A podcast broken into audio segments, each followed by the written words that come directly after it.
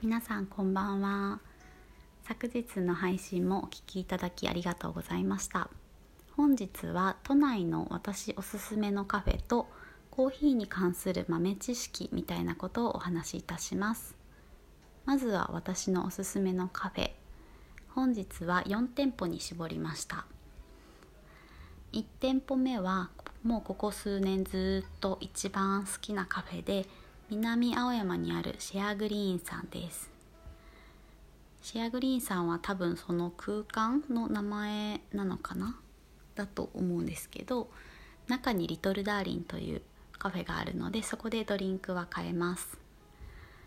見たことのない植物が売っているおしゃれなお花屋さんも入っています。場所は環状3号線沿いで駐車場もあります。電車で行く場合は乃木坂か青山1丁目から徒歩5分くらいです。もうね日本じゃないみたいなこう空間なんですよね。公園っぽくてかつちょっと倉庫っぽい感じで最高です。もう本当に人増えてほしくない。内緒にしたいっていうのはまさにこれだなっていう場所ですね。是非お天気のいい日に行ってみてください。そして2店舗目にご紹介するのは広尾にある沢村さんです。ここはカフェというよりはモーニングでよく伺うんですが本当に優雅な朝を過ごせます。美味しいパンとソーセージとコーヒーと。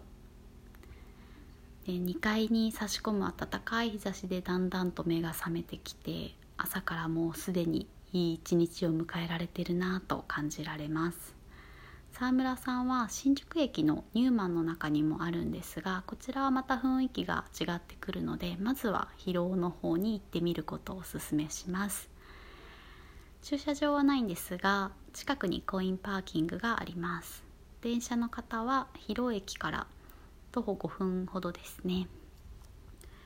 はい。続いて3店舗目は銀座の三実軒さんです。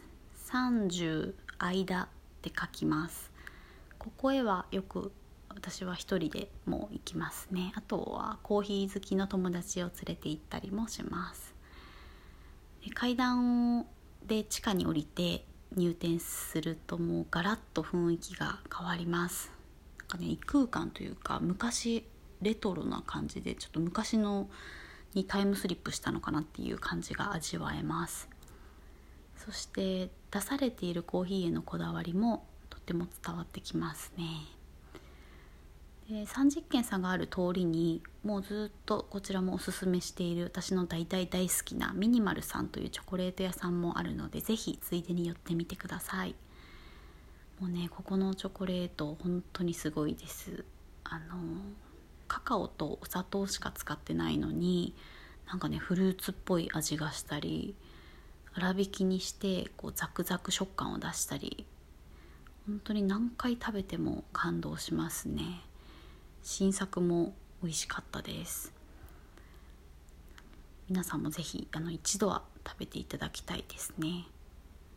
で場所は三実軒さんの場所は松屋通りと三原通りのこう角にあります。王子サーモンさんの向かいです。はい。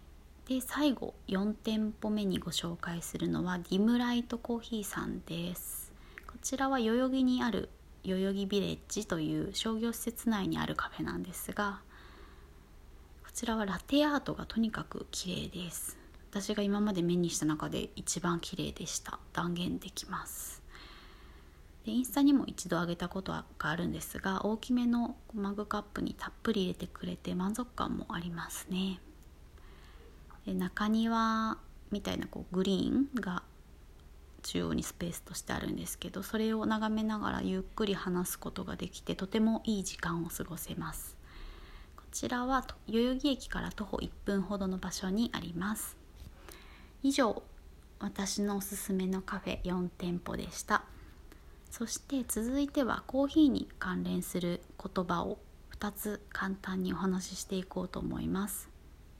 まずは、えーとシングルオリジン。皆さんも聞かれたことがあるかと思います。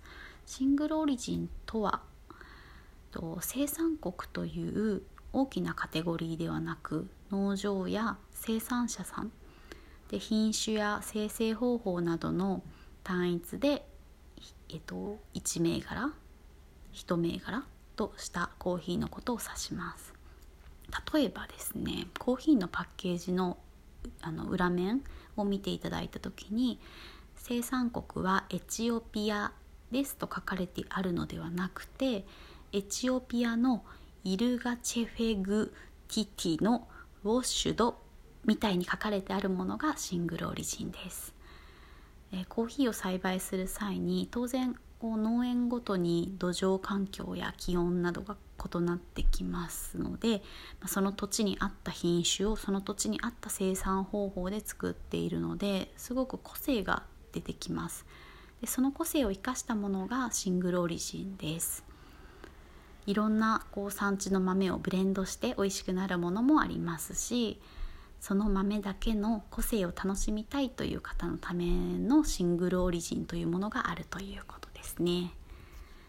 はい、そして、えーと、続いて2つ目の言葉はプロセスです。プロセスとは、えーと、コーヒーチェリーからコーヒー豆を取り出すための生成処理工程のことですね。で同じ同じ豆使ってててもこうプロセスが異なってくると味も違ってきます。本日は3種類のプロセスをご紹介しますまず1つ目がナチュラルですねナチュラルは生成方法はですね収穫後にコーヒーチェリーを果実のまま乾燥させます。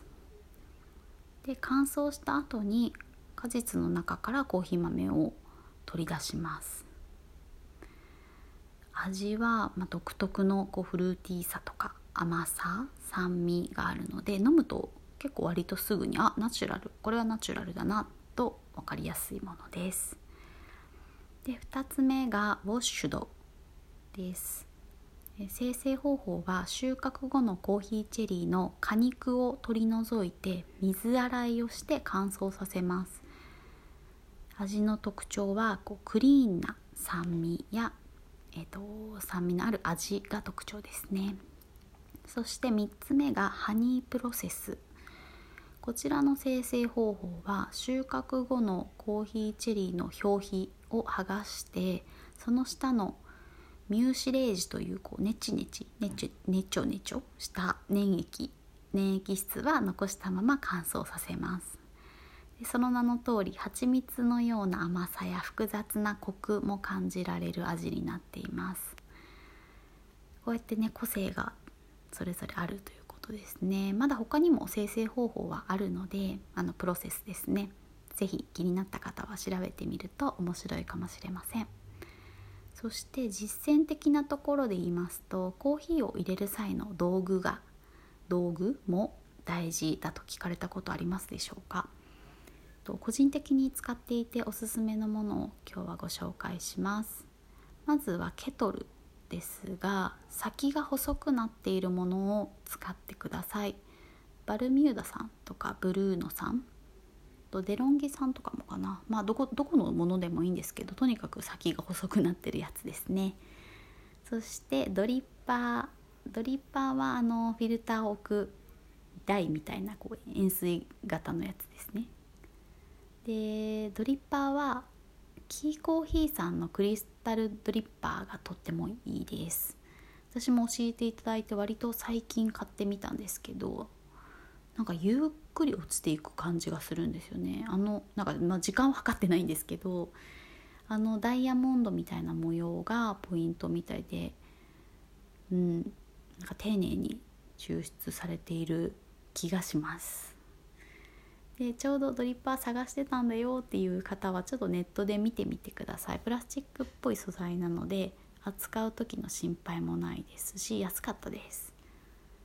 で以上。あのご参考までですね。